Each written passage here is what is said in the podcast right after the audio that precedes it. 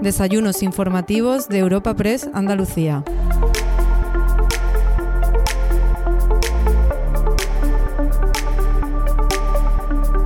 En esta nueva edición de los desayunos informativos de Europa Press Andalucía continuamos con el ciclo con los presidentes de las ocho diputaciones provinciales de la comunidad. En este caso, te ofrecemos el desayuno informativo con el presidente de la Diputación de Málaga, José Francisco Salado, gracias al patrocinio de CEPSA y Atlantic Copper y la colaboración de la Fundación Cajasol. Para presentar a nuestro ponente de hoy contamos con la presencia de Patricia Navarro, delegada del Gobierno en la provincia de Málaga y presidenta del Partido Popular de Málaga, tras dicha presentación y la ponencia de nuestro invitado, tendrá lugar un breve coloquio con el delegado de Europa Press en Andalucía, Francisco Morón. Al cierre del evento, escucharemos a Pablo Ronse, responsable de promoción de proyectos renovables en CEPSA. A continuación, escuchamos la apertura del encuentro a cargo del presidente de la Fundación Cajasol, Antonio Pulido. Viene Málaga como, como la gran protagonista. En pleno año electoral y a pocas semanas ya de la cita municipal de mayo, este ciclo pretende dar a conocer la realidad, las prioridades y los proyectos de futuro de las diputaciones y los ayuntamientos a través de los testimonios de sus máximos responsables. Estamos hablando de las corporaciones públicas que más cerca se encuentran de las necesidades más urgentes de los ciudadanos, buscando soluciones y buscando también medidas de choque desde la esfera política, pero también desde el ámbito local. Las reflexiones y propuestas que vamos a escuchar hoy en este foro son las que José Francisco eh, Salado, a quien por supuesto le damos las bienvenidas y las gracias por acudir a este foro, por su participación en este foro, va a exponer su análisis de la provincia de Málaga en, este, en el contexto de la situación política y económica que estamos viviendo. El presidente de la Diputación no solo conoce a fondo esta corporación o estas corporaciones, sino que también sabe muy bien cómo gestionar un ayuntamiento tan importante como es el del Rincón de la Victoria dos experiencias políticamente interconectadas que explican su encendida defensa del municipalismo y de la descentralización. Aunque no, aunque no me corresponde a mí su presentación, solo voy a añadir sobre su perfil que estamos también ante uno de los políticos andaluces que más ha trabajado por trasladar a las corporaciones locales la ley de transparencia. Para nosotros, para la Fundación Cajasol, estos encuentros con los presidentes de las diputaciones andaluzas nos conectan con una de las misiones de origen de nuestra entidad, que no es otra que un compromiso con el desarrollo del territorio andaluz articulado siempre según el mapa provincial. En estos momentos de cambio nos anima a poder ayudar a dar voz a todos los segmentos de la, de la sociedad, desde lo público pero también desde lo privado. Y sobre todo, promover la colaboración entre entidades e instituciones, una línea de trabajo que nos define y en la que creemos como instrumento, como instrumento de avance importante y sobre todo en estos momentos cada vez más complejos. Ya no me extiendo más, les dejo con doña Patricia Navarro, ¿eh? delegada del Gobierno de la Junta de Andalucía en Málaga y presidenta del Partido Popular de Málaga, encargada de presentar a nuestro invitado de hoy. Muchísimas gracias a todos por su asistencia hoy en este foro y muchísimas gracias también por su atención. Cuando quiera, tienen la palabra.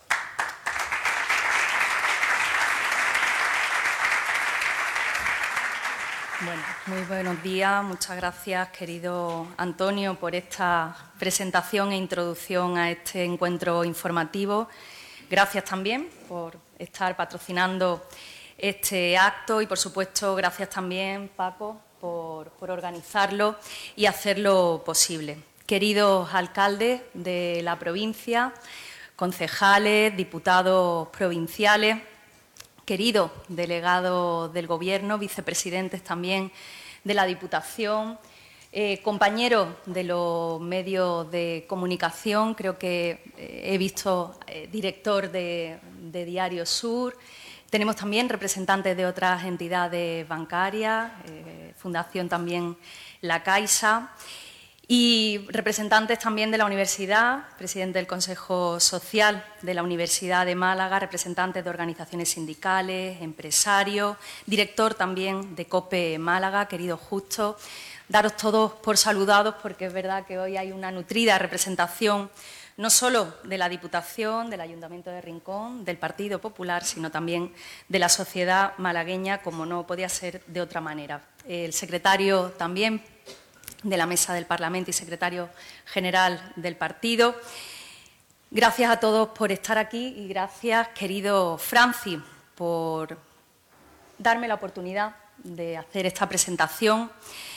Para mí es todo un honor eh, presentarte en este encuentro informativo en el que, a buen seguro, vas a ofrecer un completo balance de gestión de esta exitosa legislatura para la Diputación y, por ende, también para la provincia, así como los principales retos que tenemos y en los que la institución que preside deberá emplearse a fondo, como lo viene haciendo a lo largo de esta anterior legislatura y como también lo hemos hecho todas las administraciones.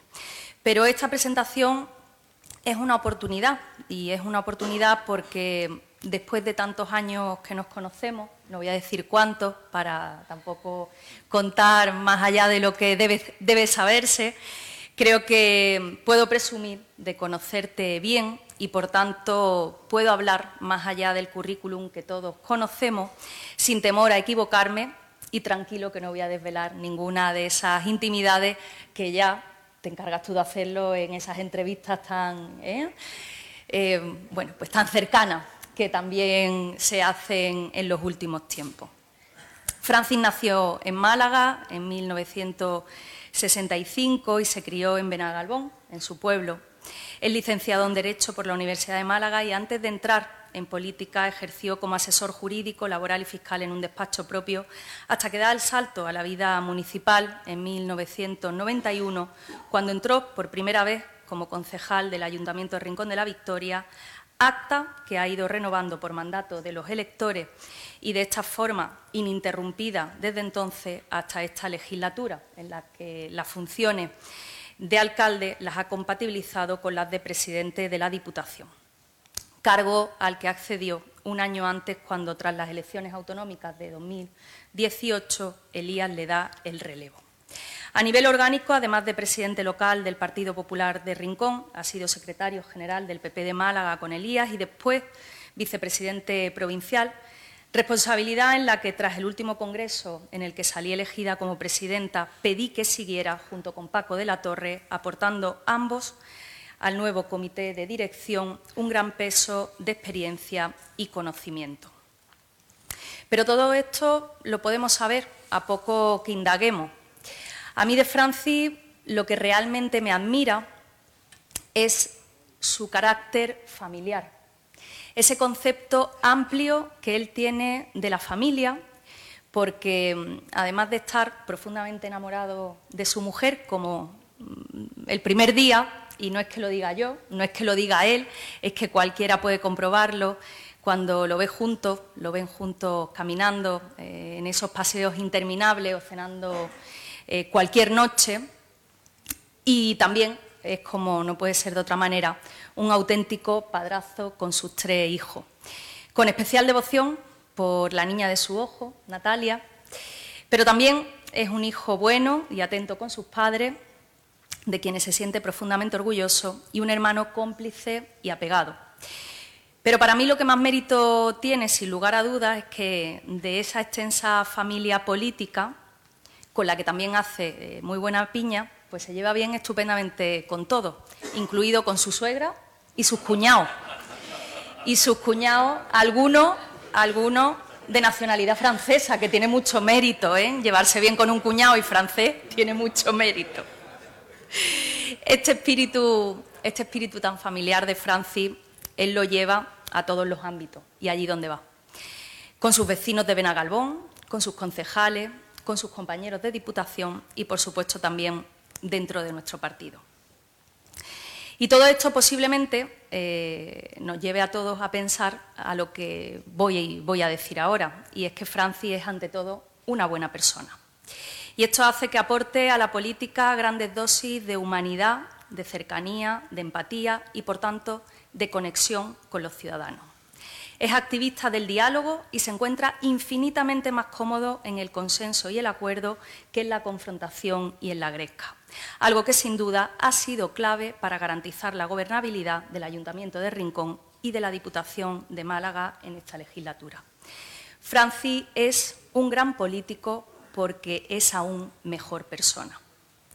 Y como político, pero sobre todo como gestor, Franci cuenta en su haber con importantes logros. Para mí, como vecina del Rincón de la Victoria, el más importante es el haber sabido pilotar desde la posición que en cada momento nuestros vecinos han decidido que tuviera, la gran transformación que en las últimas tres décadas ha experimentado nuestro municipio, pasando de ser un pueblo a una importante ciudad del área metropolitana, demostrando que una ciudad puede crecer y optar a todo lo que se proponga sin perder su esencia como pueblo y la conexión con sus raíces. Un equilibrio parecido al que ejerce como presidente de la Diputación de Málaga. Francis acompañó a Elías en esa revolución que en 2011 hizo que la institución provincial se convirtiera por fin en una verdadera herramienta vertebradora de la provincia. Y él se ha volcado, como también lo hiciera Elías, con los municipios pequeños, los de menos de 20.000 habitantes, que constituyen en su origen la razón de ser de las diputaciones provinciales.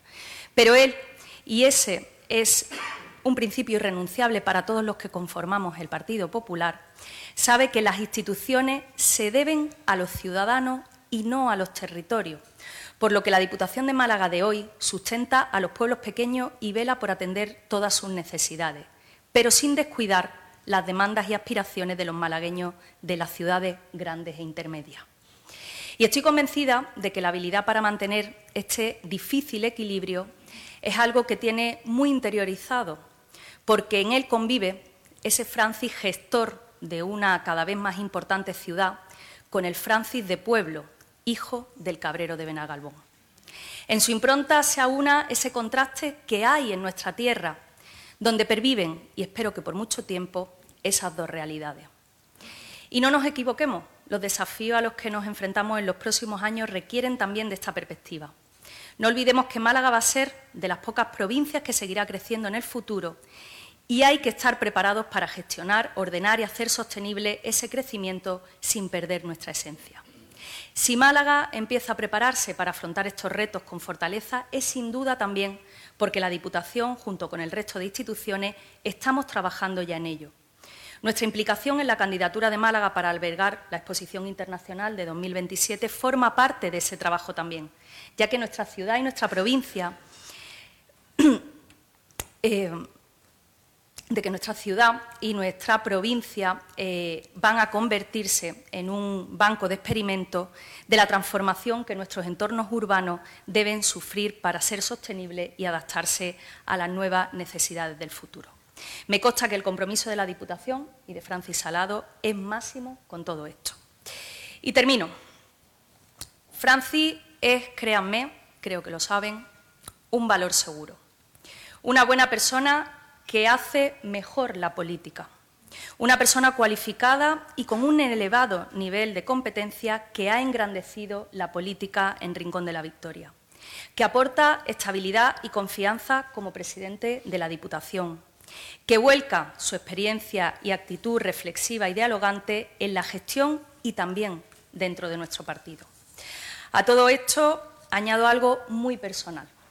Para mí ha supuesto todo este tiempo como delegada del Gobierno, pero también como secretaria general de mi partido, que fui como él, y ahora como presidenta, un puntal fundamental en el que me he apoyado siempre y hoy quiero agradecérselo públicamente. El próximo martes se publicará la convocatoria de las elecciones municipales del 28 de mayo. Y quiero decirte, querido Francis, que una vez más contará con el voto de esta caleña que espera poder seguir dándote la brasa como alcalde para que nuestro pueblo siga mejorando. Espero que esta vez con la tranquilidad de una mayoría como la que tenemos en Andalucía. Como presidente de la Diputación, sabes que cuentas con mi apoyo, como presidenta del Partido Popular de Málaga y como delegada del Gobierno. Quiero seguir siendo eh, ese apoyo Durante mucho tiempo, al igual que sé que cuentas con el apoyo de todos los alcaldes, hoy una representación nutrida presente aquí, pero también puedo decir, sin equivocarme, que muchos que no están aquí y algunos de otros colores también te apoyan igualmente.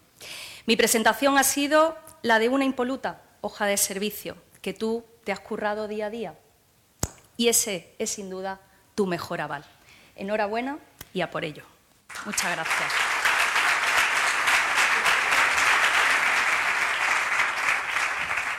Bueno, pues después de las palabras de Patri, estoy bastante emocionado, porque soy una persona de fácil eh, razón fácil y, de lágrima fácil también, pero bueno, voy a, voy a recomponerme. Gracias, Padre, por esa presentación.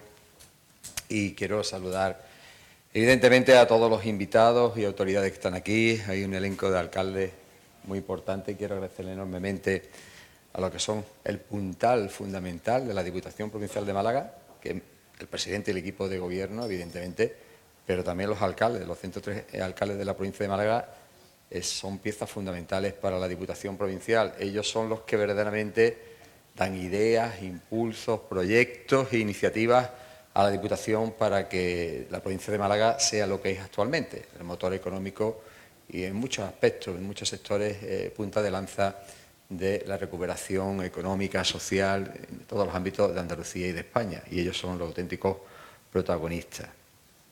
Quiero, Antonio, gracias por estar aquí, por apoyar este tipo de encuentros, de iniciativa con Europa, eh, Press, porque yo creo que es bueno que cada X tiempo los responsables políticos eh, pues nos, bueno, nos enfrentemos a las preguntas de la sociedad, de los colectivos, de la prensa, porque la prensa es fundamental para el desarrollo democrático y la consolidación democrática de una sociedad.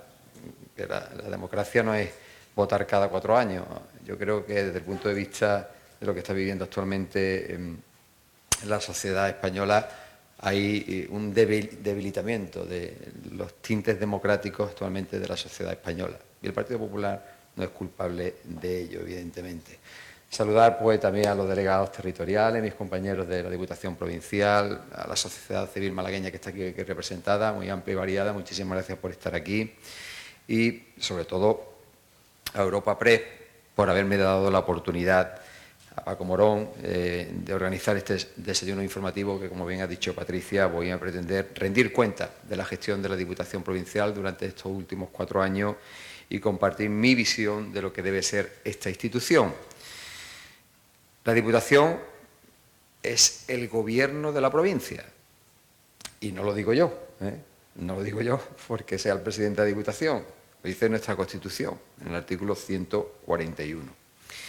Pero antes de entrar en materia, quiero dar las gracias y reiterar eh, la presentación que me ha hecho que Patricia Navarro, la delegada del Gobierno andaluz y mi presidenta, la presidenta de mi partido, mi querida amiga y compañera y vecina, Patricia Navarro, que está realizando un trabajo extraordinario, ¿verdad, Patricia? En un momento muy complicado y muy difícil. Patricia es la cara eh, del Gobierno del Cambio de Andalucía en nuestra provincia y es una perfecta conocedora de los asuntos que ocurren en toda la provincia también, ¿no? y una gran colaboradora y coordinadora fundamental entre la consejería y los delegados territoriales, los ayuntamientos y la Diputación. Es fundamental la coordinación de las distintas administraciones para ser más efectivos en la solución de los muchos problemas que tiene actualmente la provincia de Málaga. Es una gran política que tiene un gran presente, y un gran futuro, estoy convencido de ella, porque tiene todas las virtudes necesarias para conseguir los objetivos que se propone.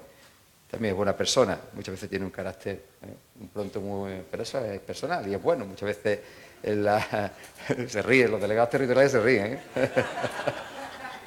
pero eso es bueno, muchas veces esos prontos para, para, con determinación, pues transmitir muchas veces que las cosas muchas veces no se hacen lo bien que todos lo deseáramos, ¿no? Es una trabajadora incansable, con una gran vocación de servicio y sabe escuchar, que es lo importante, en los políticos eso es fundamental, saber escuchar para luego dar soluciones a los problemas. Así que gracias, Patricia, por tu trabajo y por tus palabras. Voy a intentar no abrumarles con muchos datos, pero es inevitable, ¿no? Cuando uno se pone aquí, delante de este escenario, y quiere pues, dar un balance de la gestión que hemos hecho durante estos cuatro años en la Diputación Provincial de Málaga. Pero antes de nada, quiero hacerles una pregunta, que la piensen, ¿eh? la reflexionen, eh, porque es fundamental que interioricéis la respuesta ¿eh? y que estéis convencidos de la respuesta que voy a dar. ¿Qué tienen en común los 103 municipios de la provincia de Málaga? ¿Vale? Pensarlo. Porque somos unos privilegiados, los malagueños y las malagueñas.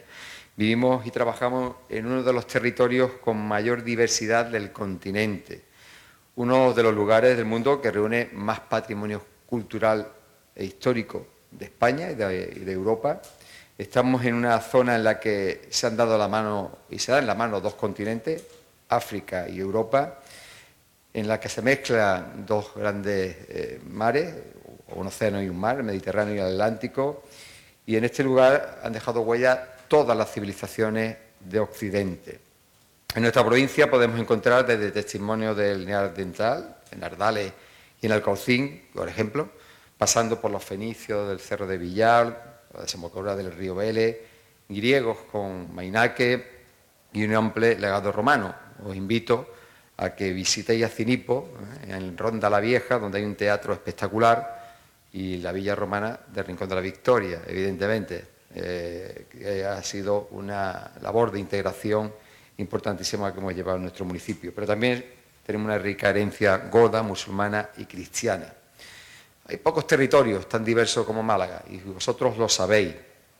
Tenemos el extremo occidental de la provincia, ese parque natural de Sierra de Grazalema que compartimos con Cádiz, que es uno de los lugares que más, donde más llueve en España, lugar húmedo, en cambio, en la zona oriental tenemos a la Sarquía, donde tenemos un clima muy seco y árido.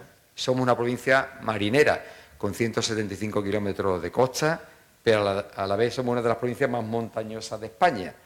en Antequera tiene su sede una de las mayores empresas productoras de aceite de oliva del mundo. ¿eh?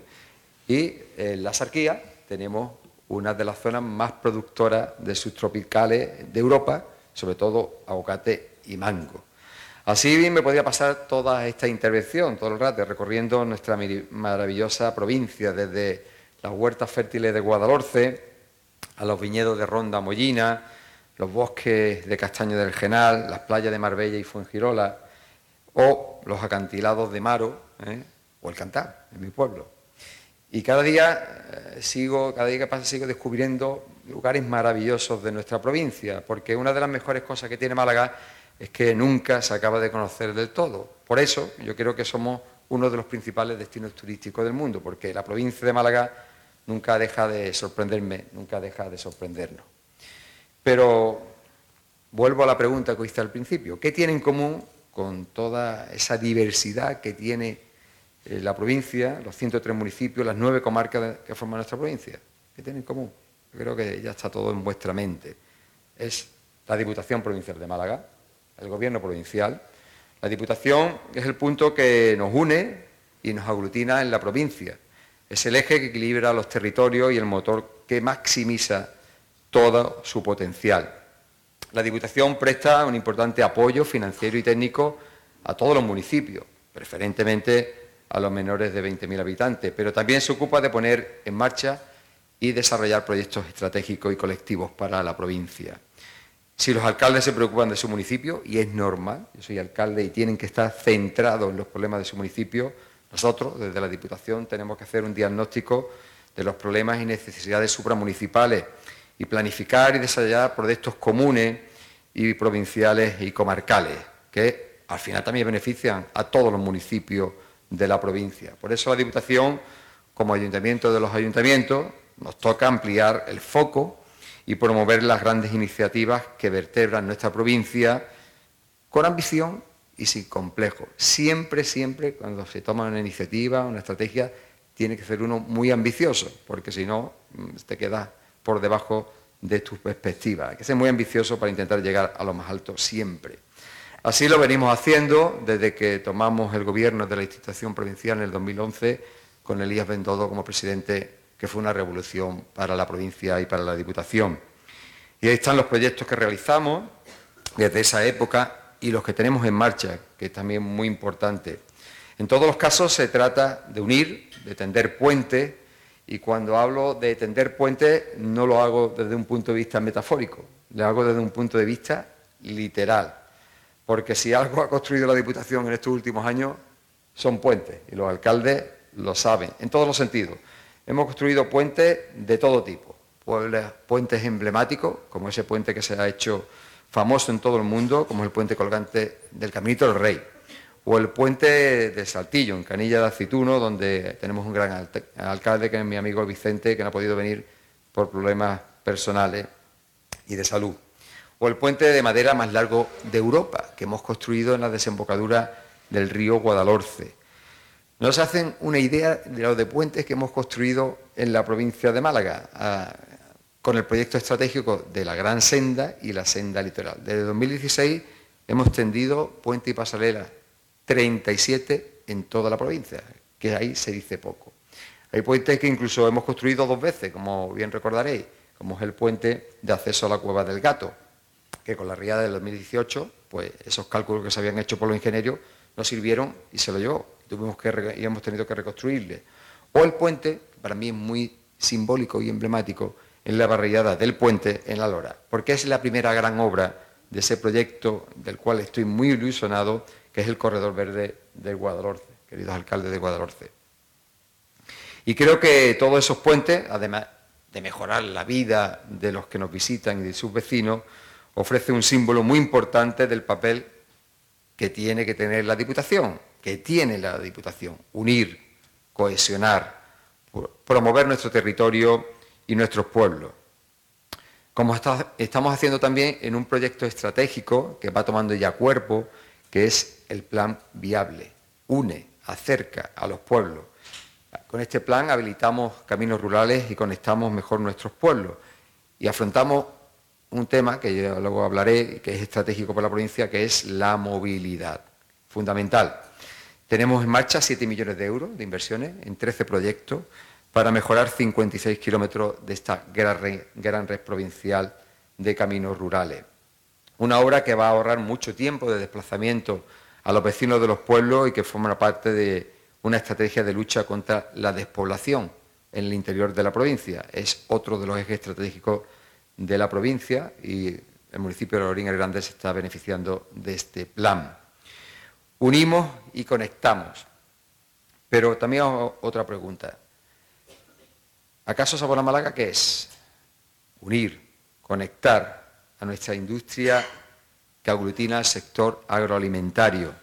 El sábado tuve la oportunidad de celebrar el décimo aniversario de la constitución de Sabor a Málaga. Y allí reunimos a cientos de productores pequeños, medianos y grandes. ¿eh? Aquí se ha aglutinado alrededor de esta marca todas las empresas del sector agroalimentario de la provincia. Estuvieron distribuidores, cocineros, chefs con estrellas Michelin. Quieren también estar con Sabor a Málaga y ellos se han convertido en los mejores embajadores de, estos productos excelentes, que en la mayoría de los casos se producen en los pueblos pequeños del interior de la provincia y luchamos contra la despoblación. De todos los proyectos intangibles que ha desarrollado la Diputación en los últimos 12 años, posiblemente creo que Sabor a Málaga sea el más exitoso, el más necesario, el más feliz y el más agradecido. De verdad, no sabéis los cientos de productores que estuvieron allí, lo agradecido que están en este proyecto de Sabor a Málaga, de verdad. Hemos logrado llevar a las cartas de los restaurantes y hoteles de la provincia, eh, de nuestra potente industria turística, todos esos magníficos productos malagueños. Y ahora estamos en la tarea de impulsar sus exportaciones, en hacer más internacional la marca Sabor a Málaga. Si tuviera que resumir la clave del éxito de Sabor Málaga, diría que ha sido promover la autoestima de los malagueños, del interior de la provincia, del mundo rural, el orgullo y la confianza por lo que hacemos en nuestra tierra. Y creo que ese espíritu de Sabor Málaga se ha extrapolado en muchos ámbitos, que nos sentimos orgullosos, como es el ámbito cultural, que también somos un referente, y el tecnológico. Y desde luego esa confianza se traduce en seguridad y credibilidad que estamos dando las instituciones públicas a la provincia de Málaga. Cuando llegamos a la Diputación, lo he dicho muchas veces, pero hay que recordarlo porque hay mucha memoria, memoria histórica para lo que interesa, pero para lo que es más reciente y que hemos hecho y que importa a los ciudadanos, esa memoria se quiere borrar rápidamente. Nos encontramos una institución en ruina, ¿eh? económica, en quiebra y una deuda inasumible. Pero lo más importante, nos encontramos una administración parada, sin ambición, sin impulso ni identidad y se dudaba de su utilidad. Recordad los debates intensos que hemos tenido sobre la existencia o no de la Diputación, las necesidades de que existan o no las Diputaciones. Y esos debates se hacían en Europa Press y en todos los medios de comunicación. Y eso era fruto del eh, trabajo que nos había hecho durante muchos años. Y la convertimos, la Diputación, cuando llegamos ahí, además de sanearla, en el gran motor de Málaga. Dijimos que Pongo ejemplos, ¿eh? pongo ejemplos de la utilidad de la Diputación. Dijimos que íbamos a rehabilitar y abrir el Caminito del Rey, un proyecto que llevaba 30 años en los cajones de la Diputación Provincial, debatiendo sobre ello. Y prácticamente en un año y medio, después de esos 30 años, se hizo la obra y y se abrió y se puso en funcionamiento. Y el Caminito del Rey en este momento es uno de los motores de desarrollo económico de la comarca y de la provincia de Málaga y de Andalucía. Hemos creado un destino en muy poco tiempo y la gente viene a la provincia de Málaga a ver el Caminito del Rey. Y eh, ha dado una imagen excepcional a todo el mundo. Y yo les pongo otro reto. Piensen en una obra pública de la provincia de Málaga que haya sido tan rentable y tan eficiente como en el Caminito del Rey. Piénsenlo. Porque supuesto una inversión mínima en proporción a las inversiones públicas que se hacen en la provincia. 2,3 millones de euros. Y cada año la visitan 330.000 personas, cada año, y porque le hemos puesto un límite a las visitas en este centro único. Y genera 48 millones de euros de impacto anuales, anuales a ese entorno y 600 empleos. Además, eh, lanzamos proyectos importantes, como es la Gran Senda, con su derivada, que es la senda litoral, donde construimos, estamos construyendo senderos peatonales y ciclistas en los 180 kilómetros del litoral malagueño, desde Manilva a Nerja. También nos decían cuando se inició este proyecto que era algo imposible, que habría mucha burocracia, mucha complejidad a la hora de tramitar las autorizaciones administrativas y que era muy costosa. Pues ya está al 90% y no está más porque hay municipios que colaboran más que otros, evidentemente, si no estaríamos prácticamente al 100%. Ahora nos hemos comprometido con un nuevo proyecto, que he dicho como anteriormente, muy ilusionante, que es crear el mayor parque fluvial de España, el Corredor Verde de Guadalhorce. Para ello vamos a unir con caminos y parques los 54 kilómetros que hay desde la desembocadura del río Guadalhorce y el Caminito del Rey. Un proyecto muy ambicioso, siempre he dicho que la ambición tiene que estar por delante en la acción política, que va a costar 156 millones de euros. Ya hemos concluido o iniciado obras de ese proyecto, como es ese puente que he dicho sobre en Álora, en Coín, estamos ejecutando distintas obras en Pizarra y en la Lorín de la Torre, dentro de nada también se adjudicará una serie de proyectos relacionados con este proyecto. Y creo que nos hemos ganado el pulso, el crédito de los ciudadanos y de los ayuntamientos de esa zona. Porque ahora, cuando la Diputación dice que va a hacer algo, lo hace. Y la gente se lo cree. Eso es uno de los grandes logros que hemos conseguido. En Málaga no creo que nadie pueda dudar de la utilidad de la Diputación ya. Y ahí están nuestros proyectos y la cifra de nuestra gestión. Le hemos dado credibilidad a la acción política y a la Diputación Provincial de Málaga. Y os doy más datos. Entre 2019 y 2022, la Diputación ha efectuado pagos a los ayuntamientos por 381 millones de euros. Hemos sido su principal apoyo en los peores momentos de la pandemia. Y cuando un alcalde o alcaldesa tiene un proyecto, tiene un problema, al primero que se dirige siempre es a la Diputación Provincial de Málaga. Somos una institución flexible y de respuesta rápida. Y lo hemos demostrado en estos últimos años. Supimos ver rápidamente qué le está pasando al campo malagueño en estos momentos tan complicados y tan difíciles, de subida de precios, de eh, la, crisis también generada por la guerra de Ucrania, y lanzamos rápidamente el año pasado un paquete de ayudas directas a este sector tan importante. 4,9 millones de euros para pagar la subida de los precios de la energía, los gastos corrientes y acometer inversiones. Se han beneficiado 625 empresas del sector agroalimentario, ganadero y pesquero. Empresas del mundo rural, pequeñas y medianas empresas que necesitan de nuestro apoyo y de nuestro cariño. Dos de cada tres empresas del sector han recibido ayuda de la Diputación en este año tan difícil. Pero ayer mismo no paramos, porque la crisis sigue ahí. El sector agroalimentario lo está pasando muy mal, muy mal. Y ayer mismo aprobamos en Junta de Gobierno las bases de convocatoria del año 2023.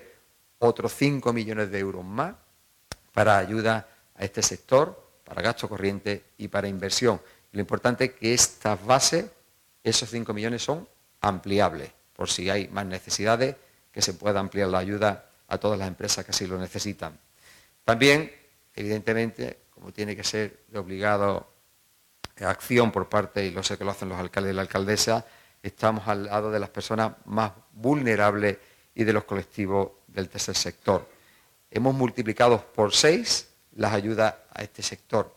En el año 2022 eh, repartimos ayudas por 5,4 millones de, de euros a 66 entidades de nuestras provincias. ¿Para qué? Para reformar su sede, para ampliar su sede, para desarrollar sus actividades y para mejorar su flota de vehículos para transportar a su usuario.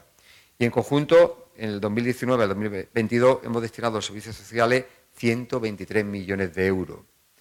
En este periodo, 2019 y 2022, también la Diputación Provincial de Málaga ha dado subvenciones directas o por concurrencia 568 millones de euros. Se han beneficiado 14.534 entre personas y entidades. Evidentemente, la mayor parte de ellos se lo han llevado los 103 ayuntamientos de la provincia de Málaga. 568 millones de euros para activar la economía provincial, para servicios públicos, para gastos corrientes, para ayudas sociales, incentivos, estímulos, obras públicas y sobre todo hemos respetado la autonomía local. Hay muchos gobiernos que se le llena la boca de que respetan al municipalismo, pero no es así. Y en muchas medidas que se han tomado desde el gobierno central y que afecta directamente a los ayuntamientos, ni nos han consultado. Y nos afecta a nuestros territorios, a nuestros municipios, y no nos consulta. Y la gran mayoría de las ayudas de la Diputación, muchas de ellas son fondos incondicionados, donde los alcaldes y alcaldesas deciden a qué destinarlo, porque ellos conocen las prioridades de sus municipios. Se mire por donde se mire, en la provincia de Málaga siempre acaba apareciendo la Diputación detrás de las soluciones, de los proyectos, de la unión en busca del progreso colectivo. Por eso lideramos servicios esenciales en la provincia, como es el Consorcio Provincial de Bomberos, donde este año, hemos, en estos últimos años hemos invertido 27 millones de euros en su modernización y mejora, el Consorcio de Residuos y el de Agua. Pero además intentamos llevar ese espíritu colaborador y unión al campo de la política, que falta hace en estos momentos. Siempre intentamos perseguir en la Diputación los acuerdos políticos y le doy otra cifra. Durante esta legislatura se han presentado 827 mociones. Ahí está, nada para debatir en la Diputación, en este mandato. Bueno, pues eh, hemos aprobado 218 de ellas por unanimidad. Es un 26%, pero como está el clima de enfrentamiento político actualmente en España, yo creo que es un gran avance y gran logro para eh, que haya un clima de consenso en la Diputación Provincial de Málaga y en la clase política. Pero la Diputación no solo aspira a ser el apoyo de los ayuntamientos y de los colectivos, el motor de grandes proyectos en la provincia, también debe ser, y es nuestra obligación, altavoz de la provincia para señalar sus necesidades, sus reivindicaciones y los proyectos que hay pendientes por realizar. Creo que resulta incuestionable que Málaga esté viviendo un momento dulce, de esplendor sin precedentes. Málaga está de moda, pero como dice el alcalde de Antequera, y ha dicho Carlos, también me ha dicho ahí, no debe estar de moda, porque las modas son pasajeras. Muy bien, lo ha dicho Carlos García. Y nosotros lo, que estamos consiguiendo está para quedarse, para siempre, lo que estamos construyendo. Así que ya Málaga no está de moda. Málaga está consolidada como uno de los mejores destinos turísticos, tecnológicos, agroalimentarios, para vivir y trabajar del mundo, consolidado. Así que eh, vamos a ser, por eso, la provincia que más gane en población durante estos 15 años.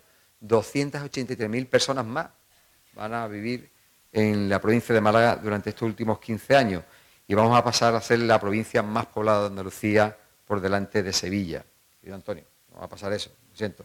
Pero bueno, siempre eso es bueno. Ah, eres de Córdoba. Bueno, entonces, como dice el alcalde de Córdoba, Córdoba eh, mira a Málaga, dice que el norte de Málaga, y eso es ser muy inteligente. Eso es muy inteligente, porque al final no tenemos que entrar eh, en una competencia insana, sino en una competencia sana. Lo bueno que le pasa a la provincia de Málaga es bueno para Sevilla, para Córdoba, y yo creo que tenemos sinergia que tenemos que aprovechar para crecer juntos y crecer, eh, ayudar a crecer a Andalucía. ¿no? En fin, este crecimiento que os he expuesto va a traer grandes retos y desafíos que debemos abordar muy en serio y urgentemente. ¿no? Y pongo dos sobre la mesa importantes y que siempre manifiesto y que son esenciales, que es la movilidad y el abastecimiento de agua. Imaginen esos problemas que ya están sobre la mesa cuando crezcamos un 20% más de población. Pero yo os digo que no son problemas irresolubles, solo hay que tener voluntad de poner recursos eh, sobre la mesa, inversiones. La Diputación está dispuesta a colaborar e impulsar, a servir de nexo de unión, pero hay inversiones que exceden de nuestras posibilidades económicas y también de nuestra competencia. Y me refiero, sobre todo, urgente y tiene que ser una estrategia prioritaria al tren litoral.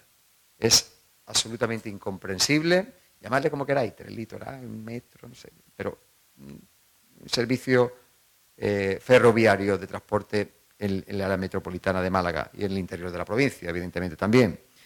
Porque es absolutamente incomprensible y absurdo que el tren no nos lleve ni a Marbella, ni a Estepona, ni se esté pensando en el diseño hacia la costa de la Sarquía.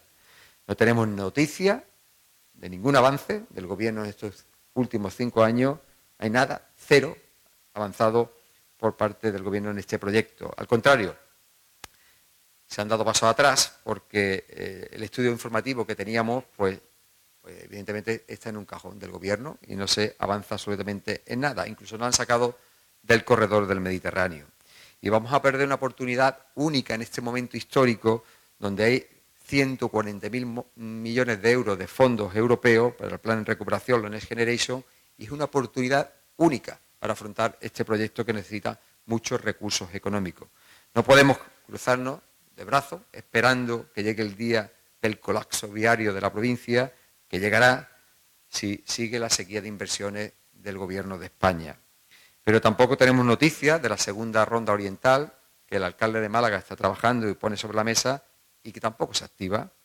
Y en otro problema importantísimo, como es la sequía, el problema del agua en la provincia de Málaga, pues estamos pendientes también del trasvase del pantano de Inaja, tan necesario para abastecer la comarca de Antequera y a toda la provincia. Sigue parado por el Gobierno, desde la Diputación hemos hecho nuestros deberes, hemos puesto sobre la mesa inversiones millonaria en la comarca de la Sarquía y vamos a seguir poniéndolo en el resto de la provincia para garantizar el abastecimiento del agua en las poblaciones de la zona. Quiero recordar, 10 años llevaba Fuente de Piedra sin agua potable, porque gracias a la Diputación ya tienen agua potable. 10 años llevaba Campillo sin agua y con la red a Majabea pues se ha conseguido que tenga agua Campillo y distintas conducciones, pozos que estamos financiando en esa comarca es descorazonador que la solución de ese trasvase pues no se produzca y esté bloqueada por el gobierno, cuando la Junta de Andalucía ha ofrecido financiarla. Si lo único que tienen que hacer es no estorbar, es dar autorización, porque ya la Junta ha dicho que lo va a financiar. Nosotros, siendo conscientes de nuestra competencia y de la importancia del abastecimiento de agua, nada más empezar este año, el presupuesto 2023 tiene y ha entregado ya a los ayuntamientos 17 millones y medio de euros para mejorar su red de abastecimiento, evitar la fuga, que como sabéis hemos hecho un estudio y es descorazonador también que en muchos municipios se pierde la mitad del agua potable.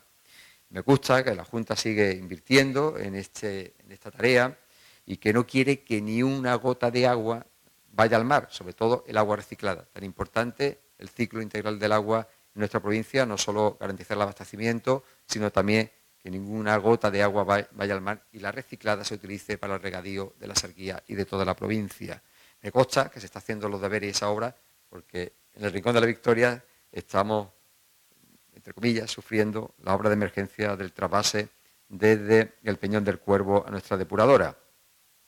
Pero los ayuntamientos, la Diputación, la Junta, necesitamos que el Gobierno colabore en todas estas tareas y diga algo, por lo menos, por lo menos que nos autorice, que nos dé las autorizaciones que ya nosotros nos encargaremos de hacer los proyectos y de financiar esas obras, pero por lo menos que diga algo, porque independientemente de estos grandes problemas estratégicos, hay otro que nos interesa a toda la provincia porque es vital para nuestra principal industria, que es la industria turística. Los ayuntamientos y la Diputación y las mancomunidades estamos dispuestos a acometer otro de los grandes problemas que tiene la provincia, que es la estabilización de nuestras playas, la pérdida de arena que es recurrente cada año. No podemos permitirnos poner parche todos los años, hacer reposición de la arena, que está muy bien, pero no solucionar el problema de una manera permanente. Por eso no entendemos que el Ministerio no nos deje hacer nada para proteger nuestras playas, cuando hemos ofrecido hacer los proyectos, hacer los estudios, financiarlos si es necesario por parte de la Diputación, la Junta también está dispuesta a colaborar, las mancomunidades y los ayuntamientos, con los estudios pertinentes, necesarios medioambientales, ¿no? poder acometer esa protección y estabilización del litoral. El gobierno no puede ser tan intransigente con este tema que es vital para nuestro sector turístico. Está por aquí Antonio Villafaina, Antonio Díaz también, y ellos son demandantes de esto una y otra vez. Y sobre todo no entendemos que siempre su excusa, son los problemas medioambientales. No lo entendemos porque en cambio ha autorizado a la carrera y urgentemente, y todos lo sabéis, un megaparque eólico ¿eh? en las aguas del mar de Alborán, frente a Fongirola, Marbella, Estepona, sin ir al ayuntamiento. Es decir, cuando a ellos les interesa, rápidamente autorizan esos, eh, esos proyectos que afectan, evidentemente, al mar sus estudios medioambientales, no dudo de ello, pero cuando es esto, pues le ponen pegas y ponen atraso a ese proyecto estratégico para la provincia de Málaga. Es necesario que retomemos el espíritu de los grandes acuerdos por el desarrollo de esta provincia y en la Diputación lo practicamos todos los años, sea del signo político que sea el ayuntamiento. Aquí no hay discriminación. Todos los alcaldes, sea del color político que sea, están recibiendo ayuda y financiación de la Diputación Provincial de Málaga. Yo sé que muchos alcaldes del PSOE, de Izquierda Unida, de otros grupos políticos, a lo mejor hoy no están aquí, porque sé que su partido, cuando hablan bien de la Diputación, le tiran de la oreja. No lo entiendo. Pero ellos en privado me lo dicen que la Diputación es su gran aliado. Tenemos grandes desafíos, queridos amigos, por delante, como es ese reto de la sostenibilidad en la era urbana, que es el lema de la candidatura de Málaga para la exposición de 2027.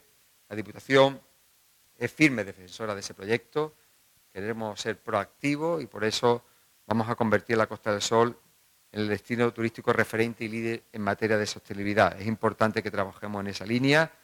Vamos a hacer proyectos para que la huella de carbono en nuestra provincia sea cero, cero perdón, compensando las emisiones que producen nuestros visitantes con la plantación de árboles. Sabéis que tenemos un proyecto ilusionante y que vienen otras diputaciones a, a copiarlo, como es Málaga Viva. Hemos plantado 350.000 árboles en nuestra provincia. Tenemos iniciativas tan importantes como el Corredor de la Viñuela, de recuperación medioambiental de ese entorno, o el Corredor Verde de Guadalhorce, como antes he mencionado, o el plan de uso de la biomasa que estamos haciendo en la Sierra de la Nieve para climatizar 23 edificios públicos, colegios, centros sanitarios, donde vamos a destinar 7 millones de euros y vamos a extender por toda la provincia. Por proyectos de las comunidades energéticas en la provincia, donde ya estamos trabajando en Benarrabá, para que el consumo de energía eléctrica en nuestro eh, municipio sea menor, lo menor posible. ¿no? Queremos seguir liderando el desarrollo de nuestra provincia, Andalucía, termino demostrando que las diputaciones no solo son necesarias, sino son imprescindibles. Y a los hechos me remito. Queremos hacerlo de la mano de los ayuntamientos, de los colectivos, de la Junta, de todas las instituciones públicas, de la sociedad civil malagueña, con la responsabilidad la ilusión y la ambición que merece nuestra provincia, una de las mejores provincias de España. Muchísimas gracias a todos por vuestra atención y un fuerte abrazo.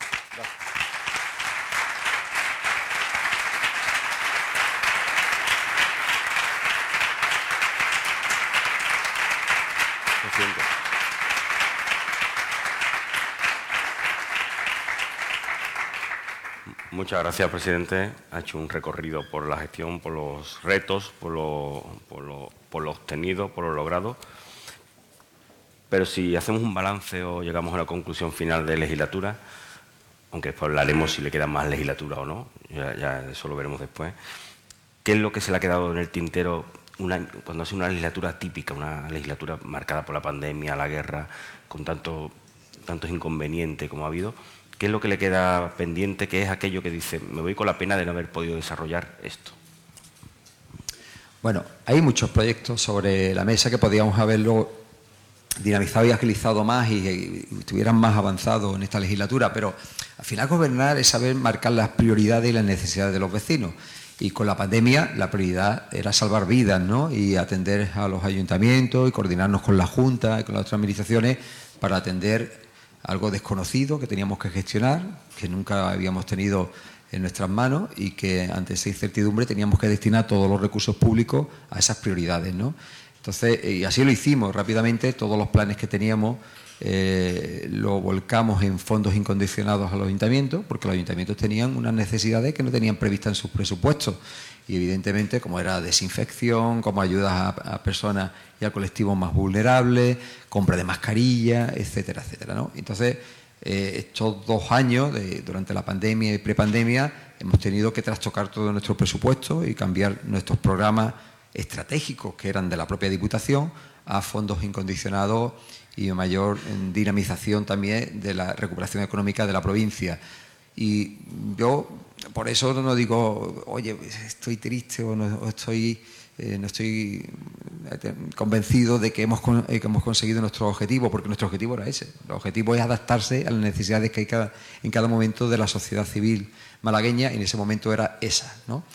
Y, yo estoy convencido que si no llega a ocurrir esto, o esos recursos, no hubiese hecho avanzar más en ese corredor verde de, eh, Guadalhorce, que ya fuera una realidad mucho más tangible y, disfrutable por parte de la eh, ciudadanía, haber empezado y culminado también el corredor verde de la, Viñuela, que va a ser una zona también de recuperación medioambiental de ese entorno y de dinamización turística, haber avanzado más también la senda litoral haberla culminado, etcétera, etcétera. Y sobre todo en los problemas de aguas que tenemos en este momento, que en eso sí estoy muy preocupado. ¿no?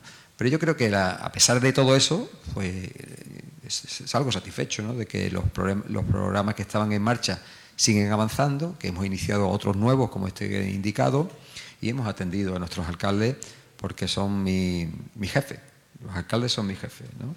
El presidente de la Diputación no está por encima de ellos, ¿no? Yo estoy aquí para colaborar con ellos, ayudarles y a sus órdenes, ¿no? Aunque yo sé que ellos al final siempre piden para su municipio cada vez más, son insaciables, ¿no? Eso es así, eso está en su ADN y es su responsabilidad y yo estoy aquí pues, pues, intentar de repartir justamente los recursos que tiene la Diputación. Eh, en situaciones como la que hemos vivido con la pandemia es cuando realmente, o en otros problemas que tienen los ayuntamientos más pequeños sobre todo, cuando es realmente cuando se puede despejar el debate de la necesidad no de las diputaciones, se ha visto que son imprescindibles y que son necesarias y que es, una institución que tiene que permanecer, porque se abrió el debate, ¿no? Algunas fuerzas políticas, algunas fuerzas políticas creían que era el momento de despejar las diputaciones. pero yo creo que el debate en Málaga, por lo menos en Málaga, de la necesidad de las diputaciones se despejó antes de la pandemia, ¿no? La pandemia Empezó en el año 2020, nosotros llegamos en el 2011, lo he dicho en mi exposición, y a partir de ahí, a raíz de los proyectos que se pusieron sobre la mesa y que todo el mundo tocaba, disfrutaba, era tangible, el Caminito del Rey era de ellos, Sendalito era de eso, empezaron a ver que la Diputación existía, porque muchos no sabían ni que existía, y, que era útil y necesaria, y que era un, colaborador necesario para el desarrollo de la provincia. ¿no? Y yo sé que en los pueblos del interior esa percepción no era eh, tan agravada eh, de la innecesariedad de la Diputación como en las grandes ciudades. Los alcaldes pequeños sabían que la Diputación era necesaria. Está ahí Manolo de Comares, que sabe que el desarrollo de su municipio, está ahí Pedro, eh, pues gracias a la ayuda de la Diputación, ¿no? Y, toda la infraestructura que tenía es gracias a su financiación. En los pueblos pequeños lo sabían, ¿no? Los servicios sociales eh, comunitarios, si no fueran por los servicios sociales comunitarios de Imanolo también de Arche, Antonio, de Río Gordo, pues, pues ¿cómo iban a funcionar, evidentemente? Pero la gran mayoría de la población que está en las grandes ciudades, pues decían, bueno, ¿para qué sirve la Diputación? Y eso desde el 2011 lo rompimos, ¿no? Porque eh, como bien ha dicho Patricia, nosotros estamos preferentemente para los municipios de 20, menores de 20.000 habitantes. Y eso, mm, el anterior gobierno, pues tenía un poco desplazados a los municipios mayores de 20.000 y nosotros estamos para hacerle la vida más fácil a las personas, vivan donde vivan. Y aunque tengas que destinarle más recursos a los pequeños municipios, también tienes que atender las necesidades de los grandes municipios, porque al final lo bueno que le pasa a Fongirola, a Laurín, al Rincón de la Victoria, Antequera, eso, afecta y beneficia a todos los pueblos pequeños de su interior, porque muchos de esos ciudadanos viven en esos grandes municipios, eh, van a los colegios de esos grandes municipios, a los centros sanitarios de esos municipios, y al final estamos interconectados. Y por eso ese fue el cambio, ¿no? Que en 2011 empezamos a mirar también a los grandes municipios, a Málaga ciudad, sé también colaborador con grandes eventos que tenemos aquí con la ciudad de Málaga, que ha posicionado enormemente nuestro posicionamiento en muchos ámbitos y nosotros participamos de estrategias de la ciudad de Málaga, desde el punto de vista deportivo, turístico, y somos, desde Turismo Costa del Sol, somos los que vendemos la marca Costa del Sol. Así que ese cambio de paradigma y de visión hizo que rápidamente también la población de las grandes ciudades empezaran a valorar y visualizar la importancia de las diputaciones. Y eso ha sido uno de nuestros grandes logros, ¿eh? que ya no se discute eh, si tienen que desaparecer las diputaciones o no, sino tenemos que, ya se discute si las diputaciones no tendrían que tener más competencias. ¿eh? Se presenta la Semana Santa, es una Semana Santa que ya puede ser más normal, entre comillas, o, se pretende al menos. ¿Qué previsiones tiene para el tema de la costa, o sea, para la Costa del Sol en esta Semana Santa y con qué previsiones están trabajando? Y luego la polémica que se ha creado en la capital acerca de los, bares, la hostelería, por, que permanezcan o sigan estando las sillas o las mesas fuera de, eh, mientras estén pasando los tronos. No sé si eso, usted, esa polémica, como la está viendo y si puede afectar o no. Eh, eso es un debate muy complicado. Buscar el equilibrio entre distintos sectores eh, es difícil, ¿no? Eh, pero al final yo a los restauradores les digo que esa gran afluencia de público que tienen, que es bueno para su economía, es gracias a la Semana Santa. Si no estuviese la Semana Santa, pues esta semana no habría pues, el gran número de turistas y de vecinos que vienen a ver la Semana Santa y que al final comen en tu restaurante y consumen en la provincia de Málaga y por eso tenemos que favorecer pues, la celebración de la Semana Santa, ¿vale? Y tendremos que ser más colaborativos, ¿no? Para que los trones pasen con normalidad y siempre hay tiempo luego de pues, sacar las terrazas y de atender a, tus clientes. Así que ese equilibrio hay que intentar buscarlo. Es difícil y complicado, ¿no? Siempre, ¿no? Eh, y las previsiones eh, que hay son muy buenas, son muy buenas. ya los primeros datos que teníamos en enero, eh, donde desde Turismo Costo del Sol empezamos a visualizar y monitorizar pues eh, a través de nuestra herramienta de inteligencia de mercado pues la búsqueda de reservas, la búsqueda de plazas de, avión a nuestro destino y todo iba increciendo con respecto a la comparativa del 2022. Así que la Semana Santa va a ser muy buena, ya están los datos ahí de, ocupación hotelera en la ciudad de Málaga y en el resto de la provincia y yo creo que va a ser una Semana Santa histórica, ¿eh? que vamos a romper todo las comparativas del año 2019, que fue en la secuencia del año histórico, y el año 2022, que fue un año muy bueno. Así que va a haber muchísima gente durante la Semana Santa y nuestra principal industria está en muy buen momento, que es la industria turística. Ha hecho referencia al tema de la falta de arena en las playas ha habido temporales en enero, febrero. No sé en qué situación se encuentran las playas de cara a este inicio también de casi de campaña de verano, ya casi de verano. Pues eh, si están en esa disposición y si hay que exigirle al gobierno más aportación o más inversión para arreglar la situación de, las playas. Las playas van a estar fantásticamente bien porque los alcaldes del litoral malagueño se encargan de ello, no el gobierno. ¿eh? Quien está todo el día manteniendo las playas, poniendo los servicios y que esté en óptimas condiciones el alcaldesa de Fuengirola, el alcalde de Rincón de la Victoria, el alcalde de Nerja y todos los alcaldes del litoral. No es gracias al gobierno, ¿no? El gobierno, pues cuando viene un temporal, pues pone arena de prisa y corriendo, muchas veces mm, no, de la mejor calidad eh, posible, y pone un parche, como he dicho anteriormente. Y tú puedes mañana poner esa arena en los sitios donde los temporales han afectado las playas, y al día siguiente viene un temporal o a la semana siguiente y se la lleva. Y eso es tirar dinero a la basura, dinero de todos los contribuyentes. Por eso no entiendo que en esa estrategia que presentó el Gobierno de estabilización de nuestras playas donde puso tres niveles, urgente, y el, urgente era el 2030, que estamos ya todos calvos y muchos de ellos estarán retirados, ¿no?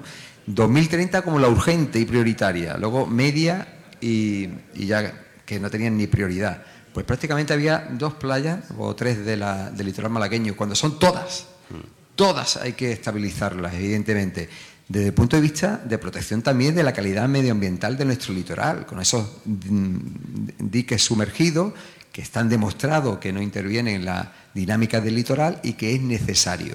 Pero el gobierno actualmente, que tiene una postura muy radical desde el punto de vista medioambiental, está por no estabilizar playas, sino quitar cosas de la playa. Quiere quitar los chiringuitos, quiere quitar los paseos marítimos, quiere quitarlo todo. Es una mentalidad que va en contra de lo que es proteger nuestro patrimonio histórico y cultural, que son los chiringuitos, nuestro paseo marítimo y nuestra industria turística. Va en sentido contrario, por eso no autoriza nada. Porque si tuviera la voluntad de estabilizar nuestras playas, proteger nuestras playas, cogería la mano tendida que le ha puesto la Junta, que le ha puesto la Diputación, que le ha puesto la Mancomunidad de la Costa Sol Occidental y todos los ayuntamientos, donde le ha dicho, eh, solo queremos tu autorización, nosotros haremos los informes, haremos los proyectos y si es necesario financiaremos las obras. Y yo se lo he dicho al secretario de Estado, se lo he dicho a la ministra, la Diputación está aquí para poner recursos sobre la mesa. Entonces eso es tirar dinero. Y, eso, y no se va a hacer, prácticamente no se va a hacer. Se van a hacer dos playas puntuales o en, varios municipios, la gran mayoría siempre, qué casualidad, que son del PSOE, cuando hay necesidad en todo el litoral malagueño, y no lo van a hacer. Y esto solo se va a poder acometer cuando haya un cambio de gobierno. Es así, porque su mentalidad es no hacer nada no tocar las playas. Y cuando tenemos, lo que tenemos que hacer es proteger a las personas y nuestro patrimonio. El cambio climático está ahí. A mí me lo dicen como alcalde del Rincón. Quieren que quitemos escollera, quieren que quitemos sitios de la playa. Y digo, pero que aquí que vamos a dejar que el mar entre hasta donde pueda entrar y, y rompa infraestructuras ya construidas desde hace décadas en vez de protegernos del cambio climático, tenemos que luchar contra el cambio climático, pero de las consecuencias nos tenemos que proteger a las personas y al patrimonio, y ellos van en línea contraria. Así que yo espero que cuando haya un cambio de gobierno, que lo va a haber, podamos acometer esa estabilización de las playas de la Costa del Sol, porque es muy necesaria y esa inversión, aunque sea costosa, con el tiempo vamos a recuperarla, porque estamos tirando todos los años dinero con la reposición de arenas que al poco tiempo se la llevan otra vez los temporales. Este viernes entra por primera vez lo que es un operador privado para la alta velocidad. No sé qué consecuencias puede tener en Málaga, en la provincia, sobre todo para Costa del Sol, para lo que es la marca Costa del Sol, y luego si va a compensar esa falta de conexiones que existe a través de Renfe actualmente, ¿no? que Málaga al final no tiene una amplitud de horarios de conexión con, Madrid, por ejemplo, o esa falta que hay de conectividad que usted dice. Eso es una noticia fantástica, porque la competencia entre distintos servicios y en este caso el ferroviario es bueno para, el consumidor final, porque esa competencia va a abaratar precios, va a intentar que sea eh, con más calidad el servicio, porque últimamente la conexión entre Madrid y Málaga eh, ha sabido muy afectada. Primero, con la pandemia se redujeron el número de, trenes y frecuencias y no lo hemos recuperado con la rapidez que otros destinos de España. ¿no? Y yo creo que ha sido claramente un ataque a Málaga porque hay necesidad, hay demanda, hay mucha gente que quiere venir de Madrid a Málaga y de Málaga ir a Madrid y, no se ha repuesto esa frecuencia, ese número de trenes. Ha sido un ataque, eh, yo creo, sin precedente a la ciudad de Málaga y nuestro sector turístico. Y este servicio nuevo pues, va a dar, pues, evidentemente, más trenes, más frecuencias, que puedan venir más, más madrileños, más turistas desde Madrid a Málaga y de Málaga, no solo desde el punto de vista turístico, desde el punto de vista empresarial. Yo muchas veces no he podido ir a Madrid en la hora que, me hubiese gustado, y a mí y muchos empresarios, por la falta de trenes y por, por la falta de horarios y frecuencias durante toda la semana. Entonces, con esto yo creo que se, se va a acabar, es una buena noticia, se van a abaratar los costes, no vamos a estar, pues al final los monopolios implanta su dictadura, pone sus, eh, sus, precios, sus frecuencias, y yo creo que eh, últimamente hemos tenido un deterioro importante en la calidad del AVE, ¿eh? con parones, con, con falta de mantenimiento, con retrasos, etcétera, etcétera. ¿no? Así que yo creo que esto va a beneficiar a la ciudad de Málaga y a toda su provincia, evidentemente. ¿Qué le parece? ¿Es prioritario ese retomar el proyecto de conexión directa AVE, vía AVE, Sevilla-Málaga, como el presidente de la Junta. Por supuesto, todo lo que sea eh, acercar a las dos grandes provincias de Andalucía, que es Sevilla y Málaga, eh, es bueno para ambas, tanto para Sevilla como para nosotros. Así que una idea importante y que aplaudo al presidente de la Junta de Andalucía y que hay que acometer cuanto antes y, como siempre, ha puesto eh, la posibilidad de colaborar con un recurso económico como con el, planta, eh, con el trabajo de Naja, etcétera, etcétera. Así que espero que el Gobierno responda cuanto antes, que no siempre tenga la callada por respuesta, no decir nada, ¿no? Así que si no hace, que por lo menos que deje hacer, como he dicho anteriormente, ¿no?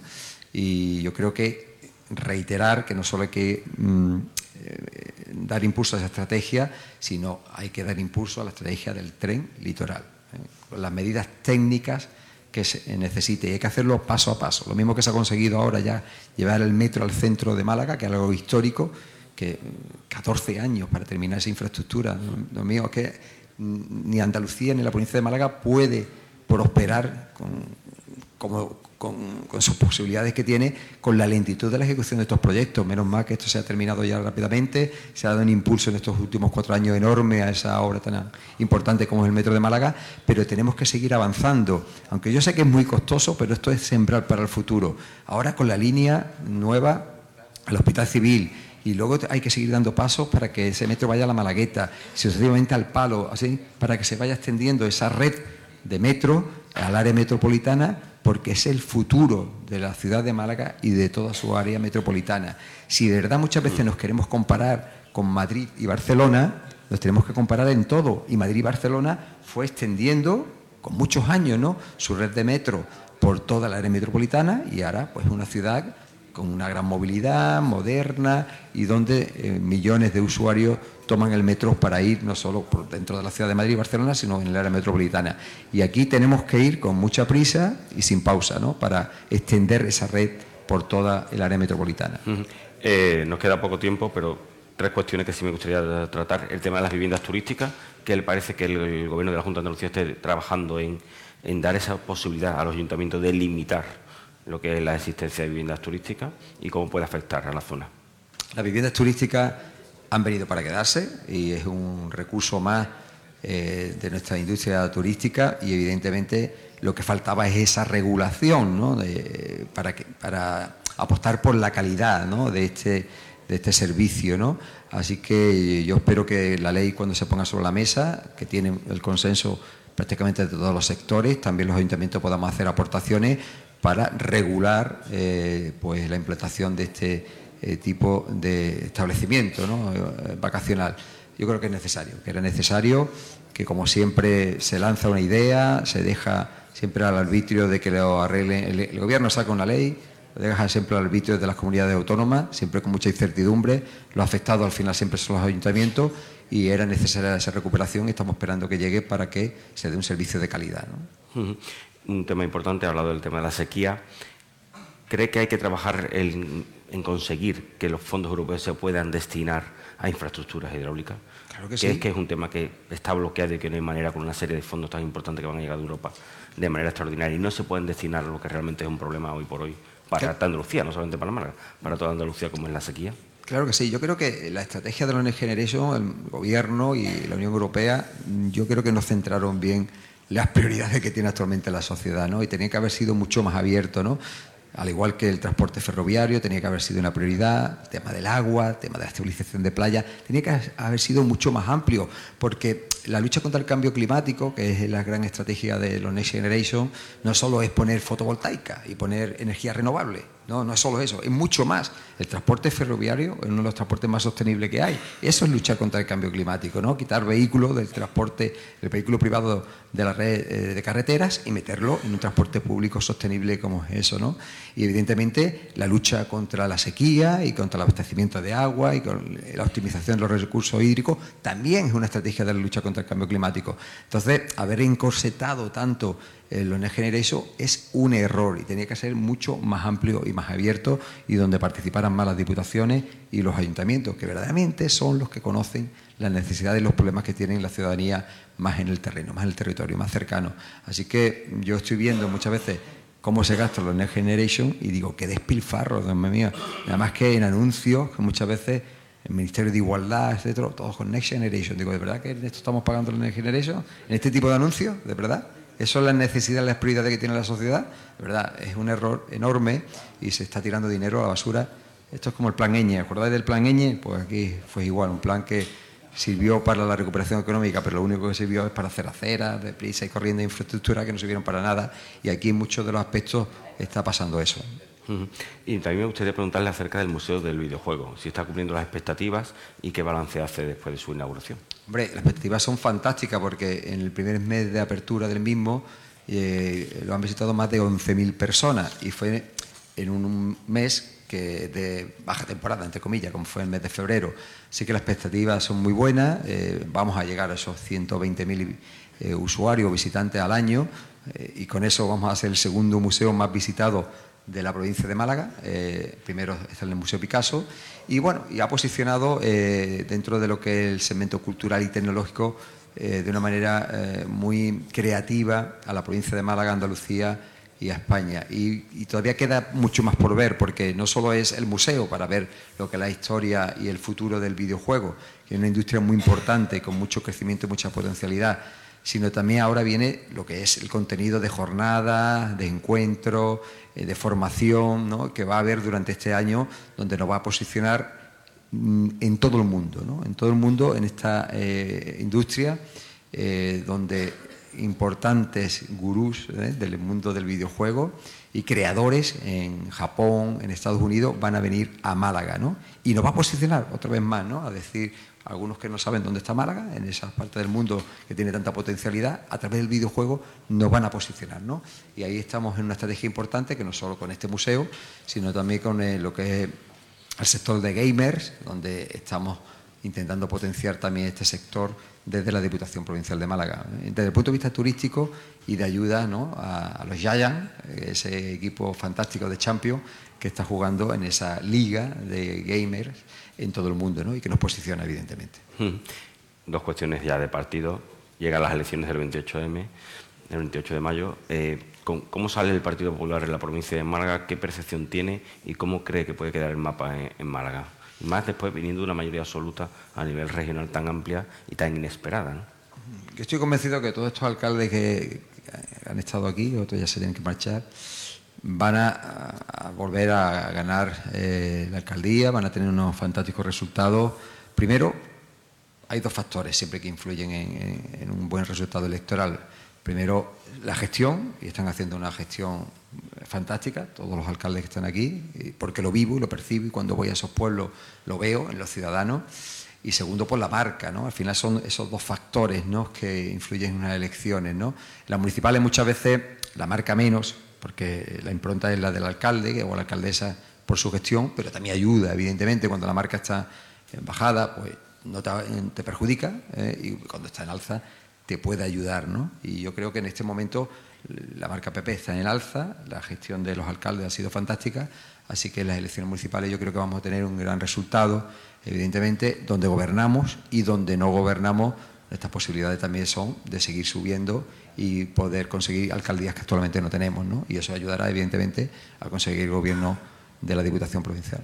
¿Es optimista con la Diputación? ¿Cree que se da la circunstancia para mantenerla o incluso ampliar a una mayoría absoluta? O... Hombre, mm, eh, proporcionalmente está interrelacionada. Si mm. subimos en, en, el ayuntamiento, pues evidentemente la Diputación se conforma con el resultado electoral de los distintos ayuntamientos de la provincia y si mejoramos en esos ayuntamientos, en las comarcas, en los partidos judiciales, pues aumentaremos el número de diputados. Tenemos actualmente 15 eh, diputados, nos faltaba uno para la mayoría absoluta y esperemos que con el trabajo que se está haciendo del partido, eh, de búsqueda de nuevos candidatos ilusionantes en distintas comarcas, en la Serranía de Ronda, por ejemplo, pues podamos tener un buen resultado y no tener que depender de nadie. Imagino que le gustará repetir le gustaría repetir como presidente de la Diputación y no creo que el partido, después de escuchar a la presidenta, ponga mucho inconveniente, ¿no? Yo a mí me encantaría repetir como alcalde del Rincón de la Victoria con mayoría absoluta y en eso vamos a trabajar. Y una vez que se dé ese paso, que el primero, el primero hay que ganar las alcaldías, pues luego se constituirá la Diputación Provincial de Málaga y yo siempre estaré a disposición de lo que diga el partido. Pues me ha hecho muchísima ilusión ser presidente de la Diputación y estaré a su disposición para, si es necesario, pues, repetir así si lo decide el partido. Bueno, pues nada, presidente, muchísimas gracias. Vamos a escuchar a, Pablo Ronce, responsable de, apartamentos y propietarios de CEPSA. Muy bien. Muchas gracias. Buenos días a todos y muchas gracias a los que nos estáis acompañando hoy en este desayuno informativo de Andalucía, de Europa Press, en especial al presidente de la Diputación de Málaga, don José Francisco Salado. Para nosotros es un placer estar aquí con ustedes. CEPSA es una compañía con un gran acento andaluz. Llevamos más de 60 años en Andalucía comprometidos con el desarrollo económico y social y por eso nos complace apoyar iniciativas como esta que promueven el diálogo y el intercambio de ideas entre actores claves de la región. Nos encontramos en un momento histórico. Primero la pandemia, después la guerra, se ha comentado, que han tenido un impacto muy significativo en nuestra economía y en nuestras vidas, pero también han demostrado la resiliencia y la capacidad de adaptación de nuestra sociedad. Las transformaciones que vienen, la economía digital y la economía verde, son el presente y el futuro. Málaga es un ejemplo de cómo estas transformaciones pueden revolucionar el mundo empresarial. En los últimos años, la provincia ha experimentado un cambio espectacular y se ha convertido en un verdadero polo de innovación tecnológica. Una red de incubadoras y aceleradoras de negocios ha surgido en los últimos años que se dedican a ayudar a las empresas emergentes y startups a crecer. En CEPSA estamos comprometidos también con la transformación hacia una economía andaluza más resiliente y próspera. Queremos ser parte de la solución y contribuir a construir un futuro más sostenible y justo para todos. Estamos invirtiendo en tecnologías limpias y trabajando en estrecha colaboración con nuestros clientes y proveedores para fomentar prácticas más sostenibles, en especial la descarbonización de sus procesos. Nos complace ver que la Diputación de Málaga comparte nuestros valores y está liderando iniciativas para impulsar la economía local y fomentar la innovación y el emprendimiento. Nos gustaría aprovechar esta oportunidad para felicitar al presidente Salado y a su equipo por el compromiso y su dedicación a la región. En resumen, estamos encantados de apoyar este desayuno informativo, un espacio para intercambio de ideas y la generación de nuevas sinergias. Queremos agradecer a todos los presentes por su presencia y por su compromiso al desarrollo de Andalucía. Juntos podremos hacer grandes cosas. Muchísimas gracias. Gracias.